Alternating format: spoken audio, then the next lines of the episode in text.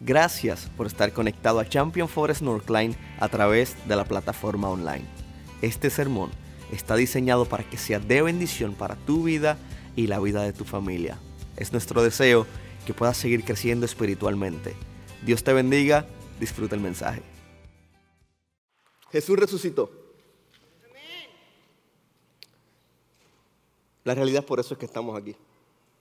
Eh, no tendría sentido estar hoy en este lugar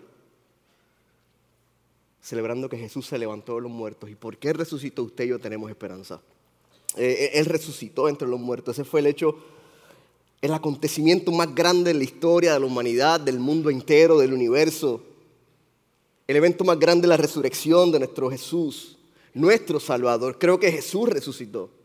Y, hay muchas razones para poder creer esto, está en su palabra, hay testigos, hay historias bíblicas, hay razones eh, históricas, hay razones espirituales, hay razones personales. Eh, en, la, en, la, Biblia vemos razones suficientes para creer que Jesús se levantó de los muertos. Y no solamente en la Biblia, si yo preguntara, a ver, dale un fuerte aplauso si personalmente has sentido la transformación de Jesús, dale un fuerte aplauso si has sentido la gracia del Señor en tu vida, dale un fuerte aplauso si Él te ha sanado, dale un fuerte aplauso si Él te ha rescatado, ¿verdad? Si Él ha roto cadenas sobre nuestras vidas, Jesús resucitó y esa es nuestra esperanza.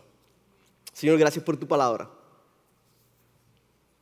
Gracias porque viva, es eficaz, Señor, y cada vez que la abrimos, la estudiamos, Señor, en tu nombre sabemos que tú hablas a nuestras vidas, tú hablas a nuestro corazón. Permítanos salir de este lugar de una manera diferente a la que entramos, Señor. Que aquel que no te conozca hoy ponga su esperanza en ti, Señor. Que aquel que se ha alejado, que hoy regrese a casa, Padre, porque tu amor no ha cambiado. En el nombre de Jesús. Amén. Y en Lucas 24, como muy bien leyó el pastor Job, está eh, en la historia, está este episodio eh, de la resurrección de Jesús y, se narra con un sentimiento eh, de, personas muy maravilladas por lo que aconteció. En, en Lucas 24, versículo 2 dice que las mujeres encontraron que había sido quitada la piedra que cubría el sepulcro y al entrar no hallaron el cuerpo del Señor Jesús, mientras se preguntaban qué habría pasado, dice que se le presentaron dos hombres con ropas resplandecientes. Me encanta como lo dice otra versión. Aconteció que estando ellas perplejas por esto, ¿alguna vez te has quedado perplejo? Así como maravillado, perplejo es, es quedarse confuso, desconcertado, no saber qué hacer, no saber qué decir, no saber qué pensar, no saber cómo reaccionar. Dice que se quedaron perplejas. Y en ese momento se le presentaron dos hombres con ropas resplandecientes.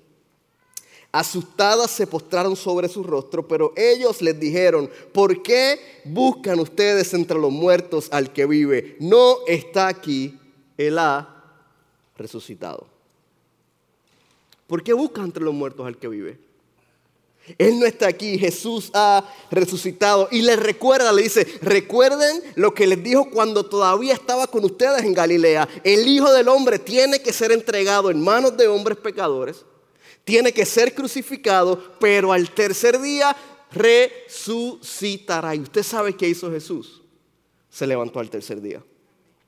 Inmediatamente ellas se acordaron de lo que Jesús le había dicho, de manera rápida, de manera inmediata salen a contarle a los otros once y a los demás lo que había visto, es que la piedra estaba removida. Cuando ellas compartieron su testimonio, a los otros discípulos les pareció una tontería. Los testimonios de las mujeres en ese tiempo no tenían mucho, mucho peso, no les creyeron, les pareció que estaba hablando cualquier cosa, pero siempre hay uno, y dice que Pedro, eh, tú sabes que siempre hay un Pedro, salió corriendo, llega a la tumba y vio las vendas que estaban solas. Y dice la palabra del Señor que se fue a su casa maravillándose de lo que había sucedido. Pedro estaba perplejo también. Pedro estaba también sorprendido porque había sentido que un milagro había ocurrido en ese lugar. Algo maravilloso. Pedro estaba completamente perplejo. E-, el hombre, usted y yo en lo general, nos tardamos mucho en asimilar lo sobrenatural de Dios. Muchas veces Dios hace algo, Muchas veces Dios hace algo extraordinario, Dios hace un milagro y nosotros nos quedamos como que, uy, no sé, y comenzamos a limitar posiblemente porque nuestra mente es un poquito limitada, ¿sí o no? No estoy diciendo que, todos somos, estoy diciendo que algunos son más limitados, pero todos somos limitados, ¿sí? O sea, nuestro racionamiento, nuestra manera de pensar llega hasta cierto nivel. Por eso la palabra dice que sus pensamientos son más altos que nuestros pensamientos. Y muchas veces usted y yo nos quedamos maravillados con lo que Dios hace. Y comenzamos a pensar cosas. Dios hace un milagro, pero tenemos una cierta duda en nuestro corazón, tenemos una cierta duda en nuestra mente y comenzamos a decir, sí, Dios hizo un milagro, pero uy, realmente sucedió como de otra manera. No estoy seguro si Dios lo hizo. Dicen que sí, pero no sé. Sí, sí, Dios lo hizo, claro. Uy, pero no sé si posiblemente fue el destino. Oh, sí, creo que Dios lo hizo, pero no sé, a lo mejor se alinearon los planetas. Alguien ha pensado así. O, cualquier cosa pensamos, Dios hace un milagro y el ser humano, usted y yo, dentro de nuestra mente limitada, muchas veces no podemos reconocer lo que Dios hace en nuestra vida. Usted sabe que aún el que menos cree, aún la persona que se llama la más atea, él sabe que hay algo que está por encima de nosotros. Aún los que no creen saben que hay alguien que hace todas las cosas posibles. Saben que hay una fuerza, como ellos le llaman, una fuerza externa que logra hacer ciertas cosas como ellos le llaman, le llaman fuerza, le llaman energía, le llaman alineación de planetas, pero realmente su nombre es Dios, su nombre es Jehová, el Señor, quien levantó a Jesús de los muertos, el Dios Todopoderoso es quien hace milagros. No importa cómo le llame otra persona, no importa cómo le digan, en su palabra dice que le servimos a un Dios Todopoderoso. Y ese Dios fue el que levantó a Jesús de los muertos. Y hoy estamos aquí celebrando que Jesús ha resucitado. Levántale un fuerte aplauso ahí a Jesús en agradecimiento de que ha resucitado por amor a cada uno de nosotros. Hay, una historia, hay una historia ahí mismo en Lucas 24, inmediatamente después de ese hecho, que, que hay dos personajes bíblicos, hay dos seguidores de Jesús que estaban caminando hacia Maús. Estaban en una caminata, así que le he puesto a este, a este sermón una caminata especial. Esta caminata de estos dos seguidores fue muy importante fue muy especial. Jesús acababa de resucitar. Las mujeres fueron a la tumba y vieron la piedra que estaba removida.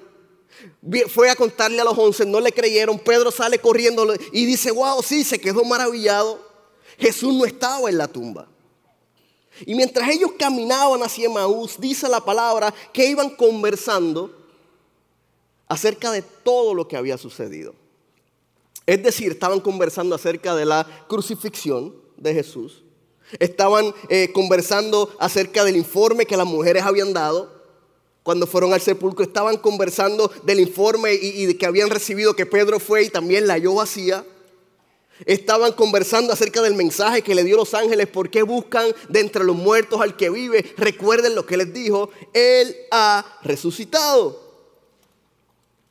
¿Qué momento más importante?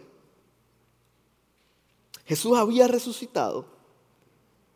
Estos dos seguidores de Jesús ya habían escuchado diferentes historias, diferentes reportes y ahora se encontraban caminando y hablando acerca de todo lo que habían visto y escuchado. En nuestro caminar diario, usted y yo, tenemos conversaciones importantes. Tenemos conversaciones especiales.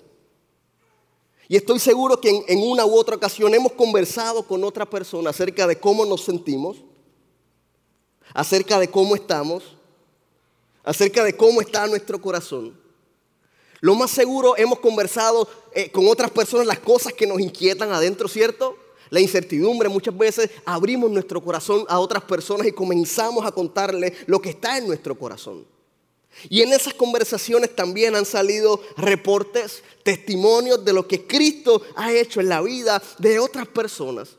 Y cómo las palabras que esas personas nos dan de aliento, de ánimo, de promesas del Señor que están en su palabra, comienzan a levantar nuestra vida y a fortalecernos en medio de nuestro caminar. Yo creo que todos nosotros en algún momento hemos escuchado un testimonio que ha sido de bendición para nosotros.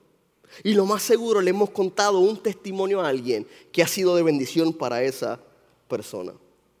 Es interesante lo que sucede en este caminar. Es interesante lo que sucede en ese momento histórico. El versículo 15 del capítulo 24 de Lucas dice que sucedió. Acuérdate, estaban caminando, que mientras hablaban y discutían, Jesús mismo se acercó y comenzó a caminar con ellos. El 16 dice, pero no le reconocieron, pues sus ojos estaban velados. Sabes que es necesario entender varias cosas y la primera que te quiero compartir es la siguiente. En medio de nuestra vida, Jesús se acerca y no solamente se acerca a nosotros, sino que camina con nosotros. Alguien ha experimentado que Jesús camina contigo, ¿verdad que sí? Qué, qué lindo es tener la compañía de Jesús en nuestra vida.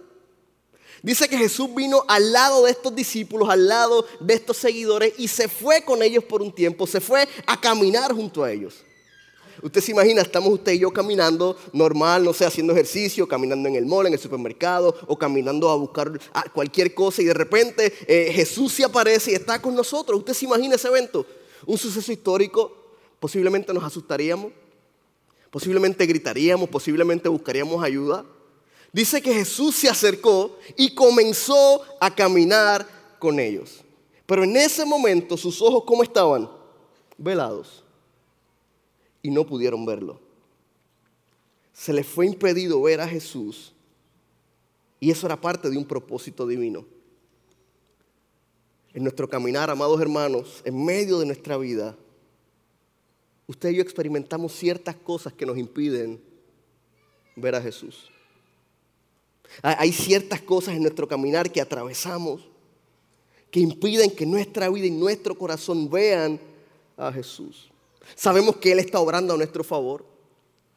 Sabemos que en medio de lo que estamos atravesando Él tiene un propósito divino. Sabemos lo que dice su palabra, que todo obra para bien para aquellos que aman al Señor, sabemos lo que dice la palabra, que Él tiene el control de todo, sabemos que Jesús camina con nosotros, aunque no lo veamos de manera física necesariamente, sabemos que Él está en medio de nuestro caminar. ¿Y sabes qué? Una razón personal de poder estar seguro de esto es que hemos experimentado la fidelidad del Dios Todopoderoso en nuestra vida. Jesús se acerca y camina con nosotros. Ellos estaban caminando Jesús comienza a caminar con ellos. Esto me enseña algo muy valioso. Jesús se acerca hoy a tu vida, a mi vida, se ha acercado en algún momento a nuestra vida para caminar junto a nosotros. Algo que me enseña esta historia es que no solamente Él se acerca, no solamente Él camina, sino que Jesús se interesa por nosotros. Mientras estaban caminando, Jesús le dice, ¿qué vienen discutiendo por el camino? Les preguntó. Dice la palabra que se detuvieron y cabizbajos. Y uno de ellos, llamado Cleofas, le dijo, ¿eres tú el único peregrino en Jerusalén que no se ha enterado de todo lo que ha pasado recientemente? Jesús se acerca, Jesús camina y Jesús abre la conversación con ellos. Les pregunta, ¿de qué hablan? ¿Qué, qué están comentando? ¿Qué están diciendo? Y no era que Jesús no sabía lo que estaban hablando, Jesús es Dios, Él sabe todo. Él conoce todo en nuestra vida. Él no hace esta pregunta por desconocimiento, Él no hace esta pregunta porque no sabía, sino que la hace para que las personas abran su corazón y le comenten lo que está en su interior. Era evidente que el corazón de estas personas estaba muy triste era evidente que el corazón de estas personas eh, eh, estaba cabizbajo, estaba entristecido, estaba, eh, su semblante revelaba algo. Cuando alguien está cabizbajo, usted y yo lo notamos, sí o no. De repente entramos a la casa y nuestros hijos están cabizbajos, nuestra esposa, nuestro, o algún amigo, y nosotros podemos reconocer el semblante de alguien que anda cabizbajo. Estar cabizbajo significa tener la cabeza inclinada, tener la cabeza hacia abajo por abatimiento, por tristeza, por preocupación, por algo que está en nuestro corazón. Y, Jesús le pregunta, ¿de qué hablan? Ya sabiendo lo que hablaban, y no solamente sabiendo lo que hablaban, sino esperando que abrieran su corazón, porque Jesús estaba a punto de hacer algo en su vida. Me pregunto yo, ¿cómo estamos nosotros? Cómo estamos en medio de nuestro caminar. Es más, cómo entramos hoy a este lugar. Entramos de manera cabizbaja, no, lo más seguro no, entramos de cabeza en alto porque no queremos que nadie se entere cómo está nuestra vida, no queremos que nadie sepa realmente cómo está nuestro corazón y yo puedo tener la cabeza en alto y mi corazón cabizbajo. Yo puedo tener la cabeza en alto y una buena sonrisa por un corazón destruido, un corazón triste y un corazón profundamente preocupado por las situaciones que están en mi vida. Y hoy te quiero recordar algo. Jesús conoce lo que hay en tu corazón, pero Él se interesa por nosotros y quiere que labramos nuestra vida. La, pregunta que ellos le dicen, ¿eres tú el único peregrino en Jerusalén que no se ha enterado de todo lo que ha pasado recientemente? Y esto me llama la atención porque a veces estamos pasando pruebas, situaciones eh, incómodas, momentos de dolor, momentos de profunda tristeza y le, comentamos a todo el mundo y a veces cuando oramos a Dios comenzamos a reclamarle y le decimos que Dios no sabe lo que estoy atravesando. ¿Acaso no te das cuenta de la tristeza que hay en mi corazón? Parece que todo el mundo lo sabe, Dios, pero mi oración posiblemente no, no sube del techo. ¿Alguien se ha sentido de esa manera? Uno ora, uno busca y sentimos como que Dios estuviese desconectado de nosotros, pero te quiero decir algo, Jesús se acerca a nuestra vida, Jesús camina con nosotros y le interesa lo que está en nuestro corazón. Jesús sabe todo lo que estamos enfrentando. Le preguntan, ¿eres tú el único que no sabe? Le preguntaron en su ignorancia a la persona que era la persona principal, el personaje de la historia, quién era Jesús. ¿Acaso no saben lo que está pasando? Le preguntan a la persona que había resucitado. ¿Acaso no sabe lo que está pasando? Le estaban preguntando a la persona que se levantó de los muertos. A Jesús mismo le estaban preguntando. ¿No sabe lo que está pasando? Y Jesús le dice, ¿qué es lo que ha pasado? Le pregunta. A ver, ¿Qué, fue lo que pasó? Y le dicen, uy, lo de Jesús de Nazaret. Lo de Jesús de Nazaret era un profeta poderoso en obras, en palabras delante de Dios y de todo el pueblo. Los jefes de los sacerdotes y nuestros gobernantes lo entregaron para ser condenado a muerte y lo crucificaron. Pero nosotros, y me llama la atención esta palabra, nosotros abrigábamos la esperanza de que era Él quien redimiría a Israel. Nosotros abrigábamos la esperanza de que era Él quien redimiría a Israel. Es más, ya hace tres días que sucedió esto. ¿Qué pasó? Pregunta Jesús. Y comienzan a decirle, uy, Jesús de Nazaret, los gobernantes, lo entregaron, lo condenaron a, muerte, lo crucificaron. Nosotros teníamos esperanza. Era la esperanza que abrigábamos. Pasado, teníamos la esperanza. Pero ¿sabes qué? Ya no vale la pena. Pensábamos que iba a ser diferente, pero, uy, realmente no. Ya han pasado tres días. Y posiblemente nosotros hemos hecho lo mismo. Uy, que ya sabes cómo está mi corazón. Ya no hay sentido. Ya para qué, ya no vale la pena. Si no ha pasado nada, yo creo que Jesús ya no va a hacer nada. Y comenzamos a rendirnos, ¿sí o no? Y comenzamos a llenarnos de una tristeza profunda porque pensamos que Dios se olvidó de nosotros. ¿Qué pasó? Les pregunta Jesús. Ellos ya no tenían esperanza. Con razón su semblante estaba cabizbajo. Había profunda tristeza en su vida. Pensaban que habían puesto su confianza en algo que iba a ser diferente y ahora estaban enfrentando lo que había sucedido. Uy, pensé que en tres días se iba a levantar, pero como no podían reconocer que era Jesús, pensaban que la esperanza se había acabado. Interesantemente no solo le comentan a Jesús lo que pasó, sino que comienzan a relatarle lo que sucede después. Sí, lo mataron, lo crucificaron, pensé que iba a resucitar al tercer día. Y mira el, el relato que comienzan a decir. También habían algunas mujeres de nuestro grupo y nos dejaron asombrados esta mañana, muy temprano, fueron al sepulcro, pero no hallaron su cuerpo. Ellos están relatando lo que había sucedido. Cuando volvieron nos contaron que les había aparecido unos ángeles quien le dijeron que Él está vivo. Estaban contando lo que les habían dicho.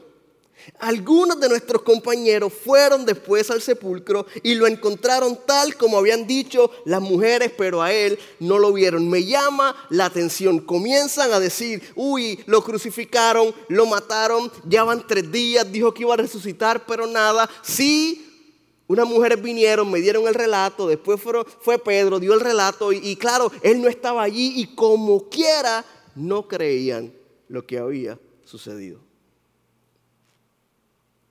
Me llama la atención esto. Ellos están diciendo, fueron y no lo encontraron. La tumba estaba vacía. Después fueron los discípulos y tampoco la encontraron. La tumba estaba vacía, pero como quiera estaban hablando sin esperanza. Porque sus ojos estaban velados. La pregunta que hizo Jesús fue a propósito. Jesús estaba evaluando el corazón de esas personas al preguntarle qué fue lo que pasó. Jesús simplemente quería probar su fe. Y hoy Jesús puede probar también la fe de nosotros. ¿Seremos capaces nosotros de creer sin ver con nuestros propios ojos? ¿Necesito ver para creer o necesito creer para ver que Dios va a hacer un milagro? Podemos creer en base al testimonio de, o en base a testimonios de las personas que nos rodean. ¿Será que no podemos creer porque hay ciertas cosas en nuestro corazón y en nuestra mente que nos hacen incapaces de creer lo que Jesús hizo por amor a nosotros? Muchas veces tenemos tantas situaciones, muchas veces enfrentamos tantas crisis, muchas veces nuestro corazón está tan triste tan ansioso, con tanto miedo, que dejamos de ver que Dios todavía sigue obrando. Sabes, el mismo Jesús estaba caminando con ellos. Ellos le hacen preguntas, le contesta. Y Jesús les dice, entonces Jesús les dijo, qué necios son. Usted está fuertísimo. ¿Qué necios son? Les cuesta tanto creer todo lo que los profetas escribieron en las escrituras. ¿Acaso no profetizaron claramente que el Mesías tendría que sufrir todas esas cosas antes de entrar en su gloria? Jesús los regaña. Jesús los confronta. Les dice, qué necios son, qué insensatos. Otra versión dice, tontos. ¿Por qué les cuesta tanto creer? Porque son tardos de corazón para creer lo que Jesús ha hecho. Jesús confronta su corazón. Jesús confronta su vida. Ellos pensaban que ya todo se había acabado. Porque su corazón y su mente les decía que ya todo estaba acabado. Pero cuidado porque engañoso es el corazón. Muchas veces el enemigo va a querer hablar a nuestra vida y decir que todo está acabado. Pero Dios va a hacer un milagro. A veces el enemigo va a querer hablar a nuestro corazón a decir tu vida ya no tiene sentido, pero Dios pone propósito sobre nosotros. Muchas veces el enemigo va a querer decir tu matrimonio no tiene solución, pero se le olvida que le servimos a un Dios que es restaurador. Muchas veces el enemigo va a decir esa enfermedad no tiene sanidad, pero le servimos a un Jesús que dice que por su llaga fuimos nosotros curados. El enemigo va a querer poner mentiras en nuestro corazón, pero no hay mentira que reine sobre la verdad que Dios nos ha dado en su palabra, porque le servimos a un Dios que cumple promesas. Yo no sé lo que el enemigo está hablando a tu corazón. Yo, no sé con qué veniste hoy en este lugar. Yo no sé qué mentiras están inundando tu mente, tu corazón, tu vida, pero te quiero decir algo. Jesús todavía hace milagro. Jesús todavía hace milagro. Y así estaban ellos, caminando con Jesús sin darse cuenta que Jesús estaba ahí con ellos. Y Jesús los confronta, qué necios son, son tardos de corazón para creer. Y ahí como que me identifico yo también. A veces soy tardo, no a veces, muchas veces soy tardo de corazón para creer lo que Jesús ha prometido sobre mi vida. ¿Alguien me acompaña en ese lugar? ¿verdad? Uy, Jesús dijo esto, uy, no sé, no estoy seguro, fíjate que se le olvidó y no, es que no salió como yo pensaba, es que no es como nosotros pensamos. Dios tiene planes y tiene propósito. Jesús comienza a relatarle todo lo que habían profetizado acerca de él. En Isaías 53 vemos que Jesús tenía que ser despreciado, desechado. Él tuvo que llevar nuestras enfermedades, tuvo que llevar nuestras cargas, tuvo que llevar eh, eh, eh, nuestros pecados en la cruz por amor a nosotros, para que usted y yo fuésemos redimidos por la sangre de Jesús.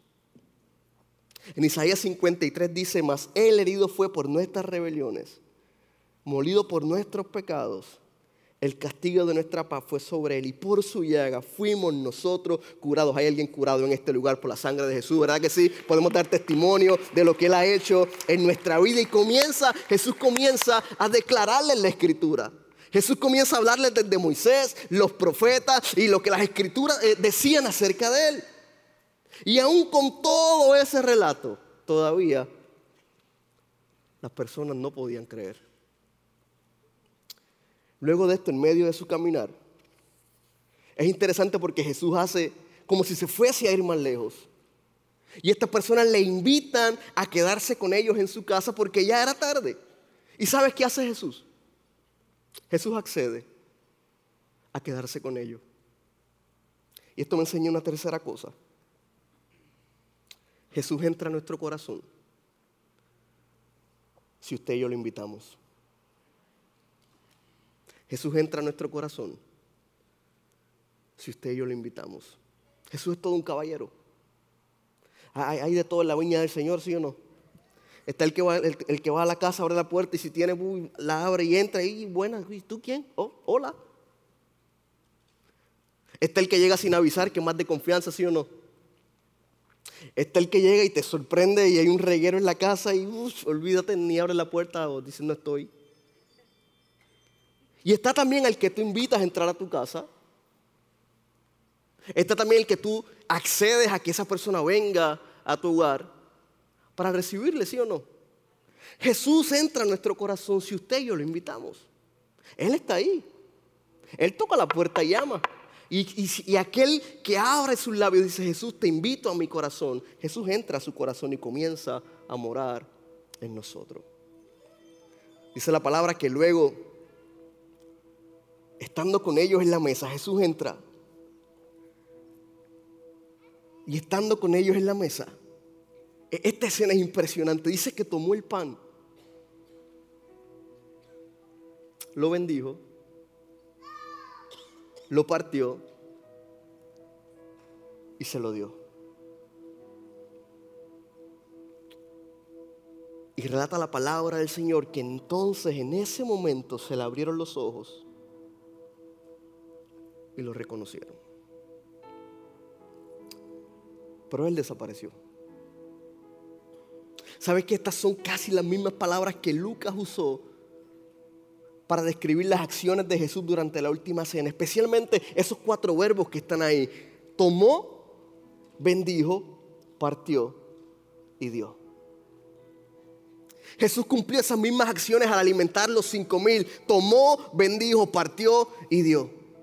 En ese momento dice la palabra del Señor que los ojos de esos seguidores, los ojos de esa gente que conocía a Jesús, los ojos fueron abiertos en ese lugar y en ese momento. Y me enseña una gran verdad, nos enseña una gran verdad. Jesús puede estar junto frente a nosotros. Jesús puede estar caminando incluso con nosotros. Incluso Jesús puede estar sentado con nosotros en la misma mesa y aún así muchas veces no lo vamos a reconocer. Porque hay algo que ciega nuestra vida que se llama pecado. Y el pecado es todo aquello que nos separa del Señor. Pero qué bueno porque dice la palabra del Señor que le servimos a alguien que es fiel y justo para limpiar nuestra vida. ¿Sabes que no hay pecado tan grande que Jesús no pueda perdonar? No hay corazón tan desechado que Jesús no pueda restaurar. No hay corazón tan roto que Jesús no pueda hacer nuevo. No hay sueño tan viejo que Jesús eh, eh, no pueda cumplir en tu vida. No hay promesas obsoletas en tu vida porque Dios ha prometido cosas nuevas para nosotros. Yo no sé lo que estás atravesando, pero tu vida no ha terminado. Yo no sé lo que estás atravesando, pero en Jesús hay esperanza. Se sentó a la mesa, tomó, bendijo, partió y dio y sus ojos fueron abiertos.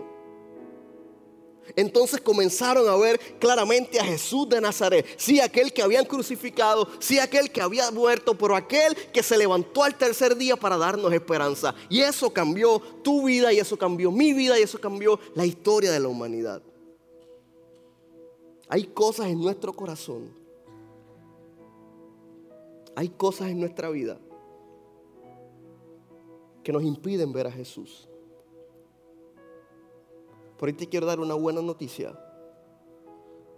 Jesús hoy quiere quitar la venda de nuestros ojos, regalarnos salvación, gracia y vida eterna. Y Jesús está en este lugar. Sabes, hay muchas veces que estamos como estos discípulos. Hay, hay muchas veces que estamos caminando en tristeza, hay, muchas veces que estamos caminando con un profundo dolor en nuestra vida. Hay muchas veces que andamos cabizbajo por la vida. Hay muchas veces que estamos sin esperanza. Pero te quiero decir algo. Jesús sale a nuestro encuentro y transforma nuestro corazón. Porque en Jesús hay esperanza. En un momento de mi vida Yo estaba caminando como estos dos. Sabía de Jesús. Iba a la iglesia. Servía. Era líder. Cantaba, tocaba. Hasta enseñaba a veces escuelas bíblicas. Así como estos dos que habían caminado con Jesús. Así como ellos dos que reconocían la historia, así como esos dos que le habían relatado lo que Jesús había hecho, sí, así me sentía yo. Estaba triste. Estaba sin fuerzas. Estaba ansioso. Estaba en una profunda tristeza. Estaba depresivo. Estaba con dolor en mi corazón. Estaba vacío. Yo, yo pensaba que ya no había solución. Yo pensaba que mi vida nunca más iba a cambiar. Yo en ese momento pensé que nunca iba a salir de ese lugar donde estaba. Y sabes qué? Derramé muchas lágrimas, muchísimas lágrimas. Estaba sumamente cabizbajo. Hay una preocupación profunda en mi vida. Voy a perder a mi esposa, voy a perder a mi hija Marina y voy a perder al bebé que está en el vientre de mi esposa Esteban, que ayer cumplió cinco años para la gloria del Señor. ¿Sabe qué? Yo pensé que ya no había solución. Yo pensé que Jesús se había olvidado de mi vida. Tenía tantas prisiones, estaba tan dentro de una cárcel que pensé que Jesús nunca iba a cumplir sus promesas. Simplemente porque mis ojos estaban vendados. Y en vez de recordar las promesas de Jesús, en vez de recordar lo que estaba en su palabra, la situación de la vida me decía, no puedes más. La situación de la vida me decía, nunca vas a salir de esa depresión, nunca. Nunca vas a salir de esa ansiedad, nunca tu vida se acabó. Jesús se olvidó de ti. Me comparo con esos hombres porque yo había estado en la iglesia toda la vida. Había visto a Jesús obrar muchas veces en muchos momentos, pero me sentía que estaba de camino de Maús. Me sentía que ya no había esperanza. Me sentía que ya no había solución. Pero yo le sirvo a aquel que restaura huesos secos. Yo le sirvo a aquel que hace milagros. Yo le sirvo a aquel que hace sanidades. Yo le sirvo a aquel que rompe cadenas y liberta nuestro corazón y se llama Jesús de Nazaret. Y Jesús de Nazaret está hoy en este lugar. Y también quiere romper tus cadenas, también quiere restaurar tu corazón. Yo no sé cómo tú entraste a este lugar. Posiblemente te sientes que estás de camino en Maús. Posiblemente hay tristeza en tu corazón y, y lo que te recuerda la mente son las situaciones de la vida. Lo que te recuerda la vida es que ya no tienes esperanza. Lo que te recuerda lo que estás atravesando es que ya Dios se olvidó de ti, pero sabes que para Dios no hay nada imposible y Él tiene cuidado de tu vida. Mientras atravesaba ese proceso entendí que el creador del cielo y de la tierra tiene el poder de hacer algo conmigo. ¿Sabes qué? También tiene el poder de hacer algo contigo. Y te voy a decir por qué. Dios no está limitado a un cuerpo. Dios no está limitado a una forma. Dios no está limitado a una fuerza o a una barrera. Él puede estar en todo lugar al mismo tiempo. Le servimos a un Dios que tiene sabiduría. Le servimos a un Dios amoroso. Le servimos a un Dios misericordioso. Sus misericordias son nuevas cada mañana. ¿Sabes qué? Nuestro Dios es eterno. Él no tiene principio. Dios no tiene final. Él no cambia. Él es el mismo hoy, ayer, mañana y siempre por los siglos de los siglos. Dios no está limitado a nada. Dios no está limitado a tiempo o espacio. Le servimos a un Dios que siente, que piensa, que ama y que perdona.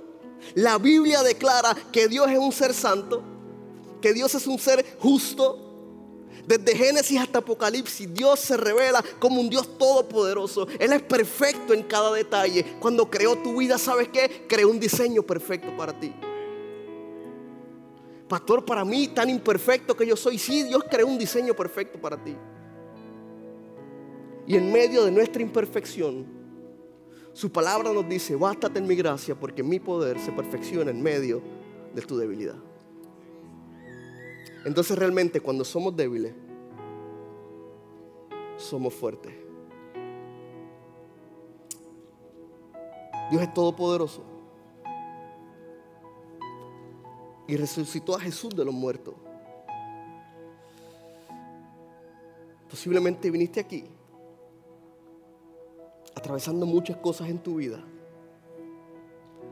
Pero te quiero decir que Él es todopoderoso y tiene el poder de hacer algo nuevo en tu corazón. Los discípulos después de este caminar creyeron y dijeron, sí es cierto, Él resucitó. A lo mejor también está hoy de camino a Maus ¿Estás triste? ¿Sin esperanza? ¿Sin motivación? A lo mejor con dolor en tu corazón. ¿Sabes que Jesús se acerca hoy a tu vida? Camina contigo. Y si le invitas a entrar a tu corazón, Él va a entrar y se va a sentar a tu mesa para darle sentido y propósito a tu vida. Limpiarte, perdonarte y restaurarte. Dice en Romanos 19, si declaras abiertamente que Jesús es el Señor y crees en tu corazón que Dios lo levantó de los muertos, entonces serás salvo. Pues es por creer en tu corazón que eres hecho justo a los ojos de Dios y es por declarar abiertamente tu fe que eres salvo. Te voy a tus ojos, te pongas de pie y que mientras cantamos, que Él resucitó, que evalúes cómo está tu vida, que evalúes tu corazón. Tú solamente tú sabes cómo viniste a este lugar. Solo tú sabes si estás de camino en Maús. ¿Sabes que Dios también lo conoce? Simplemente haz como estos seguidores, ábrele tu corazón y comienza a decir lo que tienes en tu vida. Dile, Señor, me siento así, estoy roto, estoy quebrantado, necesito sanidad, necesito esperanza, necesito alegría, necesito paz, necesito gozo, necesito que me levantes, necesito que me restaures. Tú solamente sabes cómo está tu corazón. Ahí ábrele al Señor, háblale a Dios mientras seguimos cantando que Él resucitó. Con nosotros hoy. Esperamos que el sermón haya sido de bendición para tu vida y que el Señor haya hablado a tu corazón. Si todavía no has aceptado al Señor Jesús en tu vida, quisiera invitarte a que hagas esta oración junto a mí, la oración más importante que un ser humano puede hacer. Repite después de mí, Señor Jesús, hoy te acepto en mi corazón y te reconozco como mi único y exclusivo Salvador. Escribe mi nombre en el libro de la vida. En el nombre de Jesús. Amén. Nosotros creemos que si hiciste esta oración, vas a poder disfrutar de una eternidad junto a nuestro Padre Celestial en el lugar que ya Él ha preparado para nosotros. Quisiera invitarte a que nos puedas acompañar a Champion Forest Northline. Para más información puedes ir a championforest.org diagonal Northline. Dios te bendiga, te espero la próxima semana.